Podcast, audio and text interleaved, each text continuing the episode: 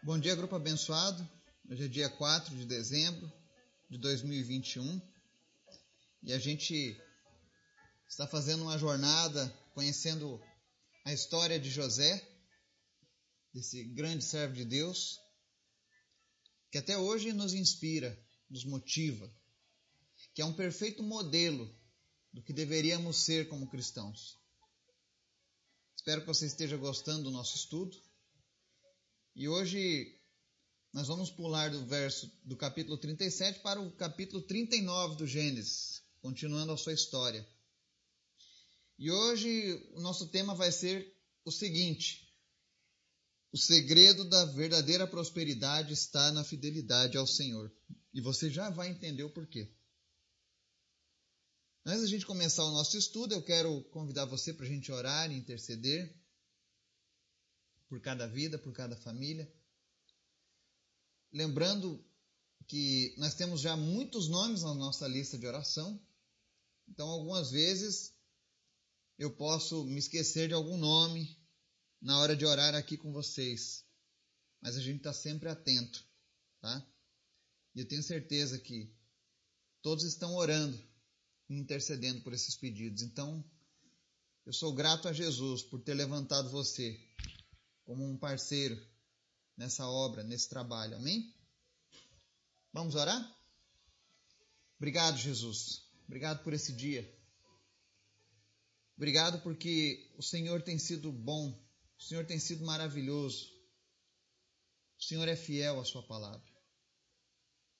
A Tua palavra nos transforma, nos cura, nos alimenta, nos salva a cada dia. Te apresento, Senhor, cada pessoa que está nos ouvindo agora, cada família aqui representada. Nós convidamos o Teu Espírito Santo, Senhor, a visitar cada uma dessas necessidades e supri-las em nome de Jesus. O Senhor sabe do que nós necessitamos, melhor do que nós mesmos. Visita cada pessoa nessa hora e traz a tua paz que excede o entendimento, traz cura, traz libertação. Em nome de Jesus. Pai, que nenhuma dessas pessoas se perca, mas que todas encontrem salvação em Ti, Jesus. Que todos tenham certeza da Tua obra redentora em suas vidas, Pai.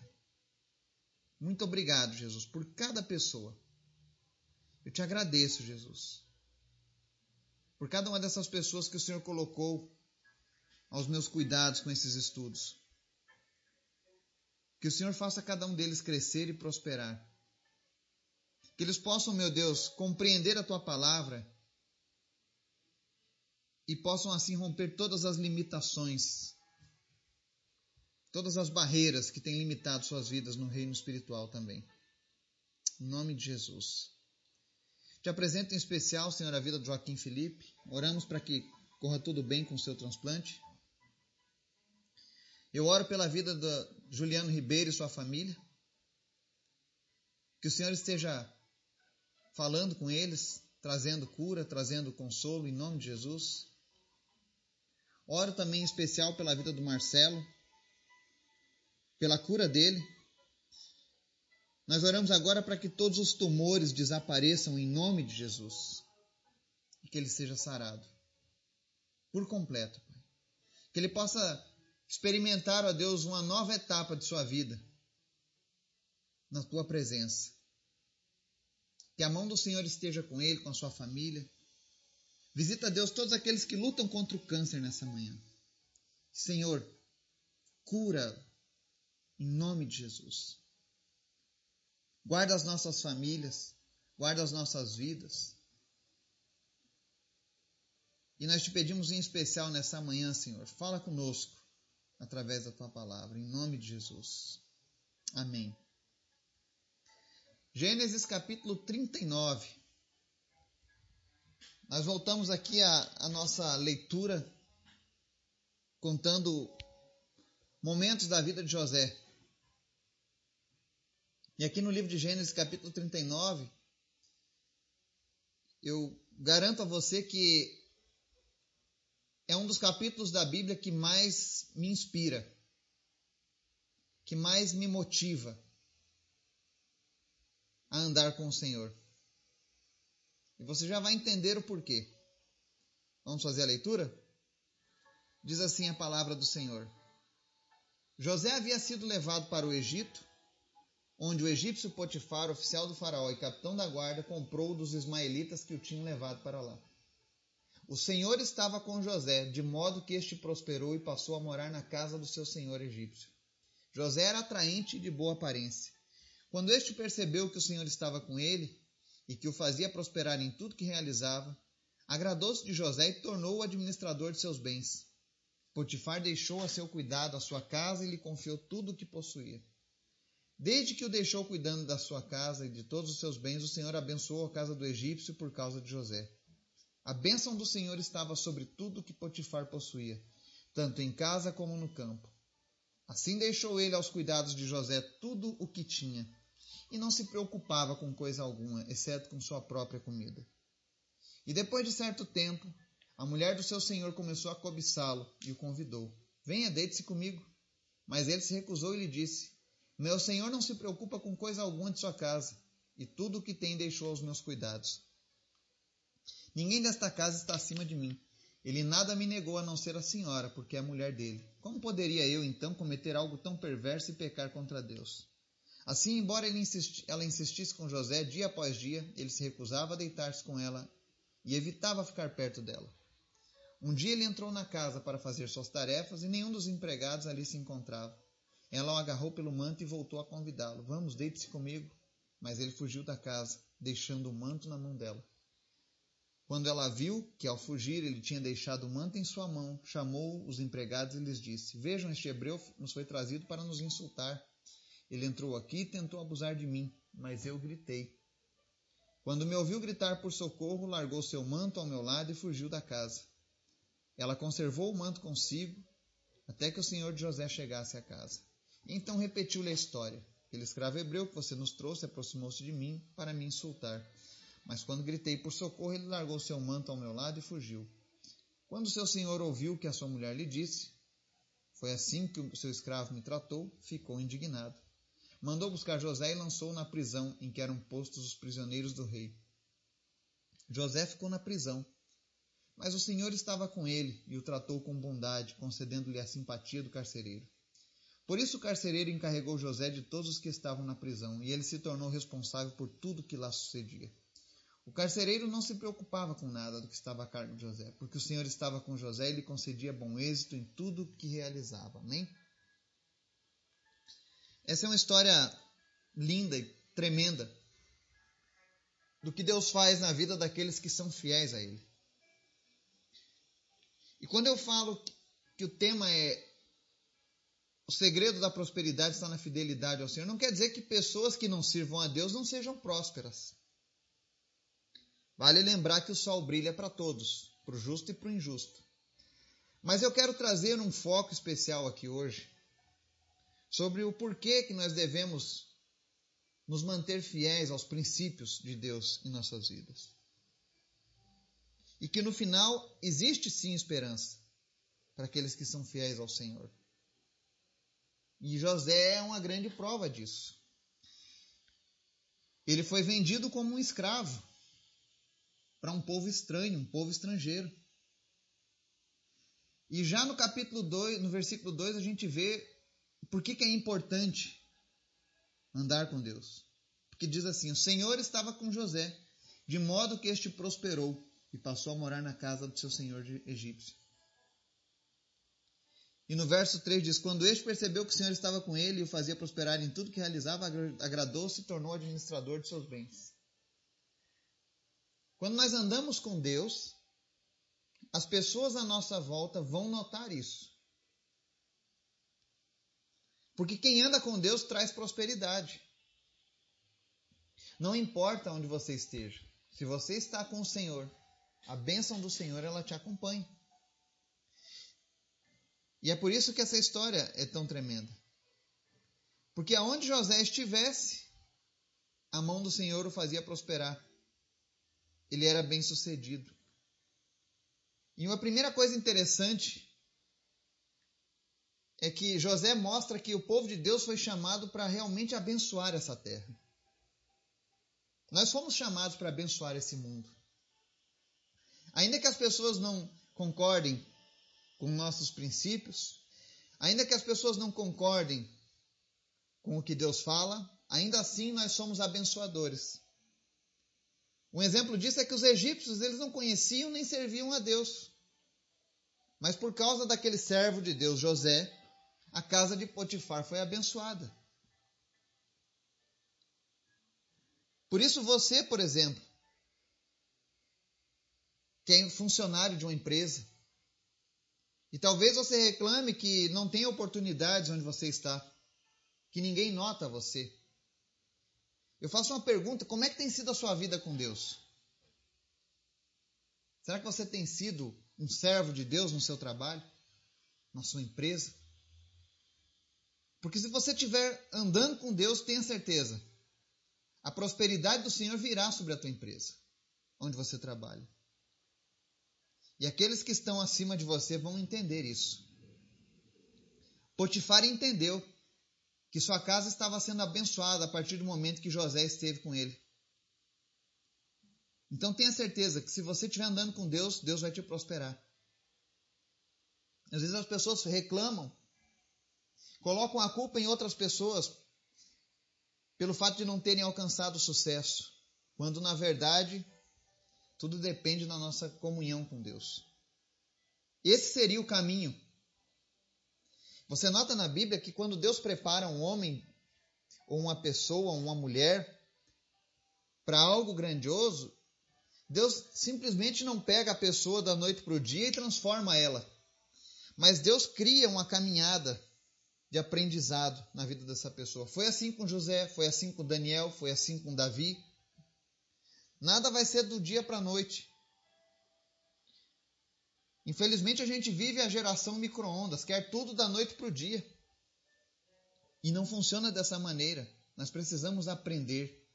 E aprender exige tempo, exige esforço, exige luta, exige dificuldades, para que o aprendizado de fato fique fixado na nossa mente. É por isso que as faculdades não são feitas da noite para o dia. É por isso que um curso profissionalizante não acontece em uma hora.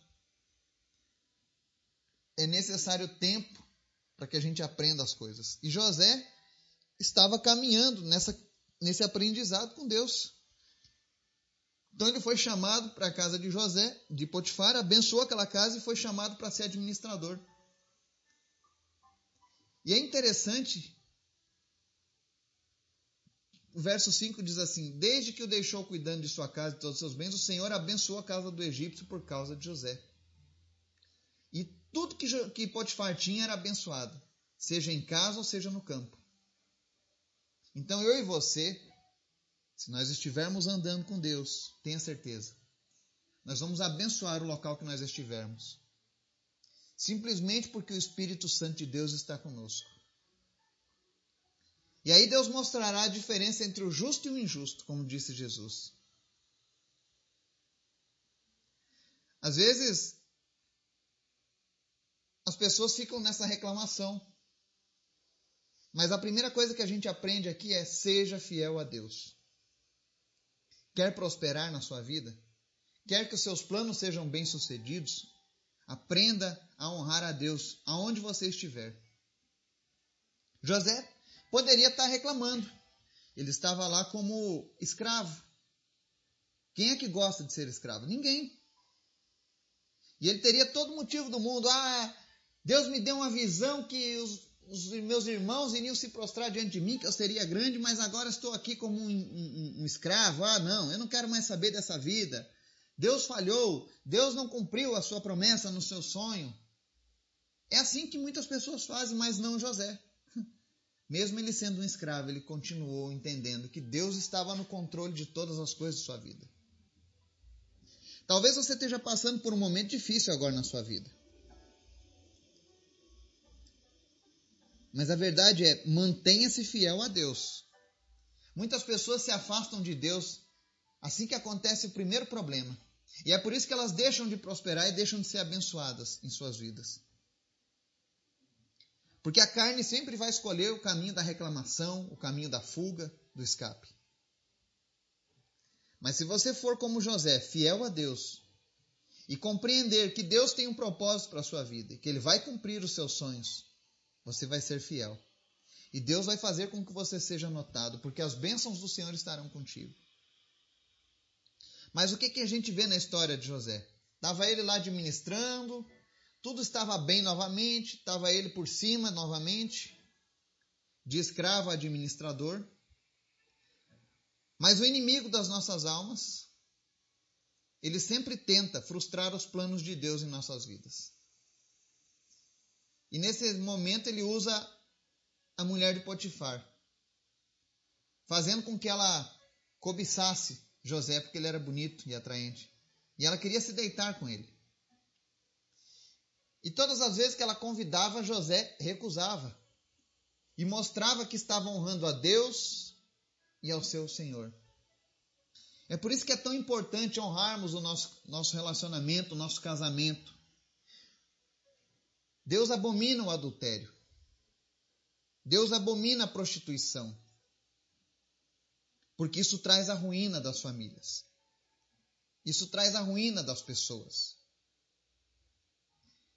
José tinha motivos, ele poderia muito bem ter pecado, afinal, ele podia levar em consideração que ele foi vendido pelos irmãos e traído, foi vendido como um escravo para uma casa de um estranho, estava longe da sua família, longe das pessoas que amava, então, já que ele estava cheio de problema, cheio de coisas ruins acontecendo, o que custava mais um problema, né? Mas não. Ele diz lá no verso 9: Ninguém desta casa está acima de mim. Ele nada me negou a não ser a senhora, porque é a mulher dele. Como poderia eu então cometer algo tão perverso e pecar contra Deus? Ele sabia que precisava honrar a esposa de Potifar, ainda que ela não merecesse. Ainda que ela fosse a pessoa suja, vil, como ela se mostrou. Mas ainda assim, José compreendia o poder do matrimônio, que dois são um só. E ele sabia que se, se ele fizesse aquilo, ele estaria traindo o seu senhor. Então ele se manteve fiel. Se manteve fiel à escolha que o seu patrão fez em colocá-lo como administrador. Ele foi colocado como administrador porque o, o Potifar viu o coração de José, viu que ele era um homem reto, viu que ele era um homem correto. E se algumas vezes você ainda não tem conseguido uma posição de destaque, é que talvez você não tenha conseguido demonstrar a retidão que há no seu coração. Você que está procurando subir no cargo na sua empresa, ou alcançar um patamar maior na sua vida empresarial. Guarde o seu coração em Deus. Ainda que surjam as necessidades, e eu estou falando isso porque nos negócios todos os dias aparecem oportunidades para que a gente venha burlar a lei, por exemplo, venha usar da corrupção. Por que, que o nosso país sofre tanto por causa da corrupção? As pessoas acham mais fácil o jeitinho brasileiro. E é por isso que muitas pessoas ainda estão na pobreza, sofrendo. É por isso que esse país é assolado ainda, por causa da corrupção. E ela começa nas pequenas coisas. Portanto, nós precisamos ser corretos e dar o exemplo para as outras pessoas. Porque é esse o exemplo que a Bíblia nos ensina, de sermos retos diante de Deus. Eu já tive na minha empresa muitas propostas para facilitar alguns papéis, mas todavia a gente sempre foi pelo que é certo. Ainda que demore, eu sei que Deus está no controle de todas as coisas. E quando chegar o momento certo de Deus abrir as portas, eu quero estar preparado, de cabeça erguida, para poder dizer lá na frente: tudo que aconteceu foi Deus. Não foi sorte, não foi minha capacidade, mas foi Deus. Eu quero poder dizer isso um dia em alta voz, porque isso é algo que está em processo. Então aquela mulher, ela queria se deitar com ele e ele se negou. Porque ele sabia que o adultério é algo perverso e é um pecado gravíssimo contra Deus.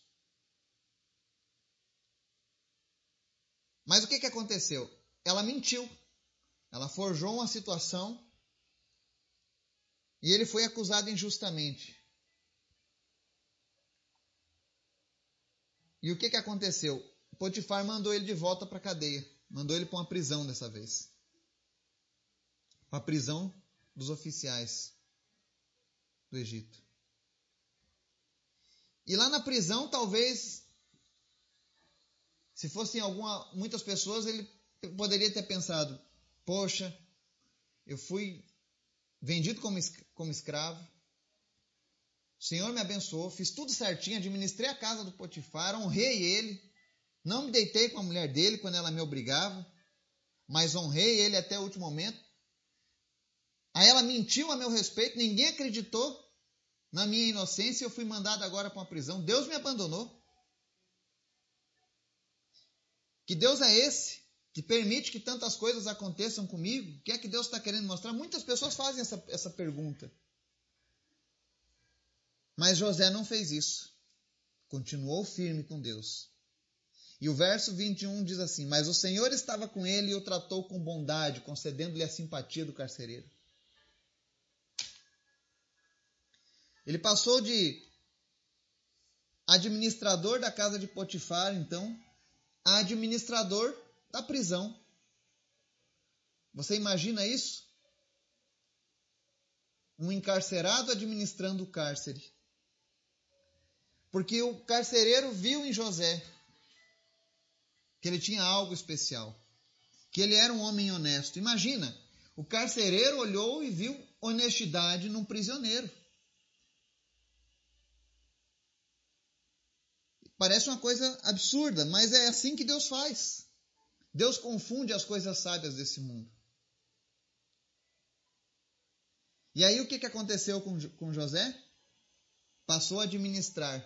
E o, e o verso 23, 22 e 23 diz assim: ó, Por isso o carcereiro encarregou José de todos os que estavam na prisão, e ele se tornou responsável por tudo que lá sucedia. O carcereiro não se preocupava com nada do que estava a cargo de José, porque o Senhor estava com José e lhe concedia bom êxito em tudo o que realizava. Mais uma vez, José se torna administrador. Ele administrou a casa, agora ele estava administrando uma prisão, algo muito maior. E você nota que Deus está fazendo ele subir, não da maneira que ele desejava. Ele precisou descer para subir. E a outra lição que a gente aprende com José nesse capítulo é: se você tem andado com Deus, você vai aprender a enxergar oportunidades ao invés de dificuldades. Quem anda com Deus é assim. Enquanto todo mundo está vendo dificuldades, ela vai enxergar oportunidades. Oportunidade de aprendizado. Oportunidade de mostrar o teu caráter fiel a Deus. Portanto, não desista. Não se frustre quando as coisas não derem certo. Não abandone Deus quando as coisas não saírem do jeito que você queria. Porque se você estiver andando com Deus, tenha certeza, pode não ser do jeito que você queria, mas está do jeito que Deus quer para a sua vida. E Deus está te preparando. Deus está preparando o teu caminho para alçar voos muito maiores. Então somente seja fiel a Deus. Então somente creia que Deus está no controle de todas as coisas. Muitas pessoas ficam, ficam para trás nessa caminhada, porque elas desistem, porque elas não possuem visão espiritual para enxergar aquilo que Deus está fazendo. Mas eu creio que hoje, você que está ouvindo essa mensagem, existe algo especial de Deus em sua vida que Ele quer cumprir.